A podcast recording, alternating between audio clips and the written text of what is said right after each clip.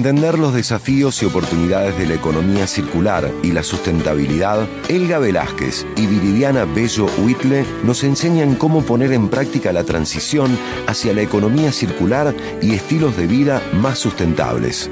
Presentamos Conexión Circular. Hola, buenas tardes a toda la audiencia de 102.3. Un saludo a todos y en especial al equipo del programa Te Quiero Verde y a Mono Valente. Nuestro tema de hoy, ¿a qué nos referimos con educación de calidad o de ese número 4? La educación es un pilar muy importante para salir de la pobreza. Otra vez, gracias a la pandemia, la mayor parte de los países anunciaron el cierre temporal de las escuelas, lo que afectó al más del 90% de estudiantes de todo el mundo. Así es, nunca habían estado tantos niños fuera de la escuela al mismo tiempo, lo que ha alterado su aprendizaje especialmente los niños que son más vulnerables y con esta inflación que viene estaremos viendo que aumentarán más los afectados. Un dato alarmante es que se estima que un 50% de los niños que no asisten a la escuela primaria viven en zonas afectadas por conflictos y no necesariamente son los que se encuentran en guerra, también los que por el crimen organizado no dejan que asistan a la escuela. Y se preguntarán qué metas tiene el ODS número 4. Para el 2030 se quiere asegurar que todos los niños y niñas terminen la enseñanza primaria y secundaria y que ésta sea gratuita, equitativa y de calidad. Además, en la meta 4.7 se contempla que todos los niños y niñas puedan adquirir los conocimientos teóricos y prácticos necesarios para la promoción del desarrollo sostenible a través de la educación y lograr cumplir con los demás objetivos de forma transversal. Por ejemplo, vos podés apoyar hoy con tiempo una donación económica a la red de escuelas sustentables de la Asociación TACMA, que trabaja en diferentes países de Latinoamérica, o al programa circular de la Fundación para el Desarrollo Sostenible, donde junto a un equipo estamos brindando herramientas a las escuelas primarias y secundarias de Argentina para que puedan brindar contenidos de sustentabilidad experienciales. También podés participar en ser mentor de alguna escuela, ser padrino o madrina para que un niño o niña concluyan sus estudios y así estarás contribuyendo a este objetivo. Creemos que la educación es importante para cambiar las condiciones sociales de un país. Un país que invierte en educación es un país con mayores oportunidades. Los países latinoamericanos tienen muchos alumnos ejemplares que debido a la situación económica, de seguridad o social migran. Esto provoca que haya fugas de talento y algunos de ellos, para contribuir al país que emigraron, dan clases en línea o conferencias. Aún estando lejos, siguen contribuyendo remotamente para mejorar la situación social de su país de origen. Como individuos podemos enseñar la lengua materna a los migrantes, también educar a nuestros hijos o jóvenes sobre el poder que tiene el educación. Por ejemplo, en Argentina, cada 10 personas que culminan su formación terciaria, solo dos no consiguen trabajo. Esta cifra asciende a 4 para los que no culminaron el secundario. Así que te invito a compartir tus destrezas adquiridas para quienes lo necesitan. Por ejemplo, si eres un experto o experta de algún tema, puedes sumarte a brindar un webinar que puede inspirar y educar con información valiosa para el desarrollo personal. Así es, también puedes compartir historias de éxito. Hay una organización que se llama Inspire